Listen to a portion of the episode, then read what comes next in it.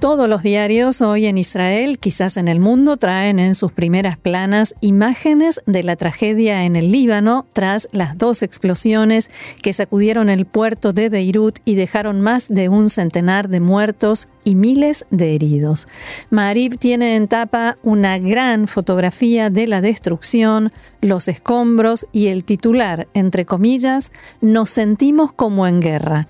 En la bajada, algunos detalles de lo sucedido aseguran que en el Líbano tienen grandes dificultades para enfrentar la situación, cadáveres en las calles, muchas personas desaparecidas, colapso económico y sanitario. La investigación se enfoca en el almacenamiento de más de 2.000 toneladas de nitrato de amonio. A pesar de las críticas desde la derecha, el edificio de la Municipalidad de Tel Aviv fue iluminado con los colores de la bandera del Líbano. Y más abajo, en temas locales, voces de elecciones, haciendo un juego de palabras porque kolot en hebreo significa tanto voces como votos. Junto a la imagen del primer ministro Netanyahu en la sesión de ayer del Pleno de la Knesset de la que informábamos, y el siguiente texto. El primer ministro dio ayer un discurso que parecía sacado del comienzo de la campaña electoral. Netanyahu apuntó sus flechas hacia el jefe de la oposición, Yair Lapid. Abro comillas, ya estuviste en Bamahané, ahora eres el mensajero del Mahané. Bamahané, como decíamos, era la publicación de Tzal donde Lapid hizo su servicio militar como periodista y literalmente significa el campamento. Lapid le respondió, aprende a respetar a la gente que te rodea. Y por supuesto también hay coronavirus en la primera plana de Madrid con una fotografía del coordinador nacional en la lucha contra la pandemia, profesor Ronnie Gamso, y la noticia.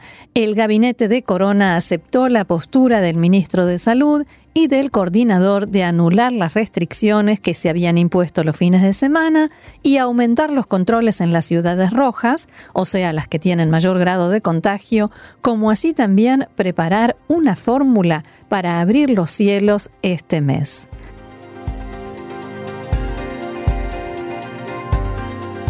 Vamos ahora a Yediota Jaronot, que titula hoy Entre los escombros, por supuesto en referencia al Líbano y el comienzo de una columna escrita desde la capital de ese país por Nicola Mutran, habitante de la ciudad.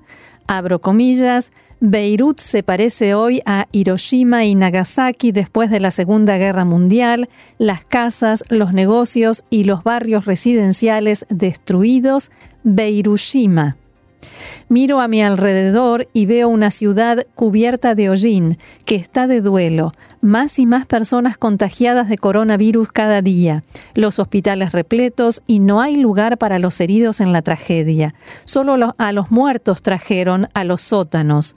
Las autoridades nos piden que nos quedemos en casa, quien todavía tiene algo así, debido a los químicos venenosos que permanecen en el aire. Y el testimonio continúa. En las calles la gente aún no se recupera del impacto inicial. Dan vuelta en torno a sus casas destruidas. Les cuesta despedirse. Intentan recuperar algunos objetos de entre los restos de la destrucción y se topan con montañas de trozos de vidrios. De pronto se encuentran con un par de zapatos conocidos, un vestido arruinado. Vi a una niña pequeña dando vueltas por la calle descalza, sosteniendo en su mano platos. Le dije que viniera a mi casa a estar con mis hijos. La actriz y ex reina de belleza del Líbano, Din Najim, estaba desaparecida. Su apartamento, ubicado cerca del lugar de la explosión, quedó destruido. Después se supo que bajó por las escaleras 22 pisos en su edificio, detuvo un automóvil y le pidió al conductor que la, que la llevara al hospital. Recorrió tres hospitales hasta que encontró uno donde pudieron recibirla y fue sometida a una intervención quirúrgica que duró seis horas. Vuelvo a mi casa, dice el autor de este testimonio desde Beirut, vuelvo a mi casa para ver los daños. Algunas puertas se derrumbaron, hay vidrios por todas partes, incluso sobre la cama. Me siento sobre ella y la cama se hunde. Me río por desesperación, me río por no llorar. Estoy vivo, mi mujer está bien, los niños están sanos. ¿Qué más necesitamos? Con todo lo demás, espero, saldremos adelante.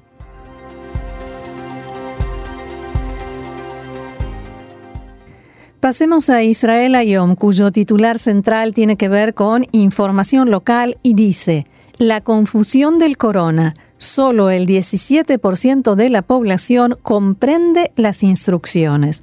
Y en la bajada agrega restricciones y desconfianza. Una encuesta realizada por Defensa Civil da cuenta de un descenso en la comprensión de las instrucciones en un 65% en los meses de mayo y junio, solo el 19% de los encuestados confía en las autoridades. ¿Qué más nos trae Israel Ayom? Encabeza la tapa una fotografía de Joe Biden, el candidato rival de Donald Trump en las elecciones norteamericanas, y cita a un funcionario de alto rango en la campaña de Biden que dice, él intentará reanudar el acuerdo nuclear con Irán y sigue con un tema local, como los otros periódicos, con la fotografía de Benjamin Netanyahu en la tarde de ayer en la Knesset y una cita del primer ministro, la izquierda lucha contra el gobierno, nosotros luchamos contra la pandemia. En el caso de Israel Ayom, la tragedia del Líbano está reflejada a pie de página con la imagen del puerto y la destrucción y la cita, una tragedia sin precedentes. El día después de una de las explosiones más grandes de la historia, el Líbano clama por ayuda y aumentan las críticas a Hezbollah, señala Israel Ayom. Más diarios israelíes de hoy jueves 6 de agosto, la misma imagen del puerto de Beirut y la destrucción, pero tomada desde otro ángulo, encabeza la edición de hoy del diario Aretz con el titular en Beirut cuentan los muertos y temen que haya escasez de alimentos. En la bajada se explica la situación y más allá de lo que vimos en todos los otros diarios, agrega, los daños se evalúan en billones y en el Líbano comprenden que la ayuda externa no será suficiente. A un costado de esta imagen del puerto de Beirut, Aretz trae un avance de la columna de hoy del analista Amos Arel que titula la destrucción dificultará que Hezbollah se arriesgue a una acción contra Israel. Vamos a ver qué nos dice Arel. En las horas posteriores a la explosión en Beirut, las autoridades de seguridad y defensa en Israel trabajaron duro para conformar un panorama de inteligencia respecto a lo que sucedió allí. Todo parece indicar, dice el autor, que Israel no tuvo nada que ver con la explosión. De todos modos, sus consecuencias tendrán influencia no solo en la relación de fuerzas a nivel interno en el Líbano, sino también entre Israel y Hezbollah. Y continúa. El Líbano está inmerso en una tremenda crisis económica que se vio agravada por las sanciones internacionales que se deben a la inclusión de Hezbollah en el gobierno. En los últimos años no se hizo en el Líbano un esfuerzo real para forzar a la organización a que se desarme y es posible que a largo plazo la gente, el pueblo presione al grupo para ello.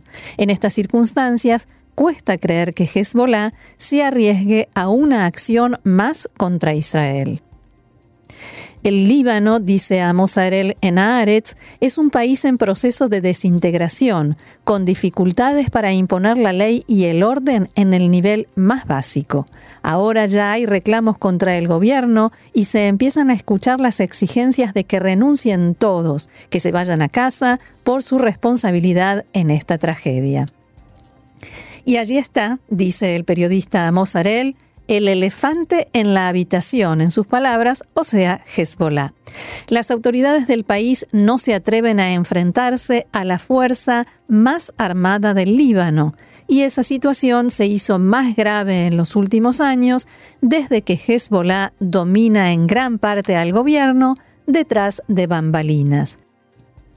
Este equilibrio de fuerzas le resultaba muy cómodo. Hezbollah domina sin dar la cara y la gente protesta contra el gobierno. Y esto es importante porque tiene que ver con el lugar donde se produjo la tragedia el martes, ya que Hezbollah siempre está activo en las entradas al país y también por el tipo de material que provocó la explosión que tiene uso militar. La infraestructura militar de Hezbollah está esparcida dentro de centros de población civil en todo el Líbano. En los últimos años, Israel ha llevado a cabo una campaña internacional para denunciar esto con dos objetivos. Forzar a Hezbollah a desocupar instalaciones militares en las que los civiles, los ciudadanos libaneses, le sirven de escudos humanos y preparar a la opinión pública internacional para la posibilidad de que civiles libaneses sean alcanzados por ataques en forma no intencional si estalla o cuando estalle la tercera guerra del Líbano entre Hezbollah e Israel. ¿Qué hará Hezbollah ahora? Se pregunta a Mozarel en Aretz de hoy es la pregunta que ocupa a las autoridades israelíes, ya que está abierta la cuenta por la muerte de un hombre de Hezbollah en un ataque aéreo adjudicado a Israel que tuvo lugar el 21 de julio en Siria, una muerte por la cual Hezbollah prometió venganza. Pero este hecho toma ahora otras proporciones frente a la tragedia que vive el país y cuesta creer que Hezbollah se arriesgue a llevar al Líbano a un enfrentamiento armado por la muerte de una persona precisamente en estos momentos. De todos modos, y como suele suceder, el efecto también podría ser el contrario. Cuanto más aumenta la presión contra la organización y las críticas, Hezbollah trata de desviar la atención hacia el gran enemigo, o sea, Israel.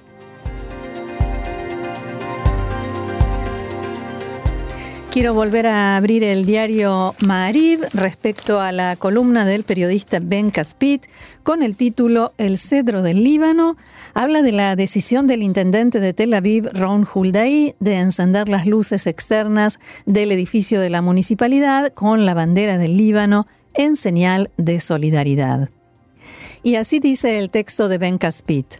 Medio minuto después, estalló en la derecha desconectada y asustada la seguidilla de críticas y reclamos. ¿Dónde está la dignidad nacional? La señal partió, señala el periodista, desde Balfour, la residencia del primer ministro, con un mensaje de Yair Netanyahu que decía que izar la bandera de un país enemigo es un delito penal. Caspit también señala al periodista Amit Segal que tuiteó que habrá paz cuando se hice la bandera de Israel en la plaza central de Beirut y otros que escribieron, por ejemplo, que iluminar Tel Aviv con la bandera de un país que lanzó misiles al centro de Israel con la intención de matar civiles inocentes es una estupidez y una inmoralidad, y cita algunos otros ejemplos. Mientras tanto, el propio Netanyahu, señala Ben Caspit, ofreció ayuda humanitaria al pueblo libanés desde el estrado de la Knesset, donde también dijo que la ofrece al pueblo iraní cuando hay una tragedia humanitaria o un desastre natural, porque nosotros no tenemos un conflicto con el pueblo, sino con los gobiernos de Irán y del Líbano. Además, dice el periodista, quien lanzó misiles contra Israel no fue el ejército libanés, sino Hezbollah, y en 2006 ni siquiera formaba parte del gobierno del Líbano. Al respecto, Ben Caspit concluye en su columna de hoy en Maariv. Hay momentos en los que todo lo que un ser humano debe hacer es ser humano. Lo sucedido en Beirut es uno de esos momentos. La bandera libanesa se convirtió en una imagen viral hay que ser cerrado y especialmente miedoso para no comprender esto. No somos ingenuos, sencillamente somos humanos.